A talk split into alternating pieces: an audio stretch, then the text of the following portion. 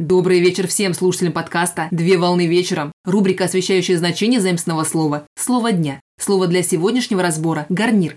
Слово «гарнир» с французского языка «гарнир» – снабжать, украшать, буквально украшение кушанья. Гарнир – это дополнительные компоненты к основной части блюда, предназначенные для его украшения, увеличения питательной и вкусовой ценности.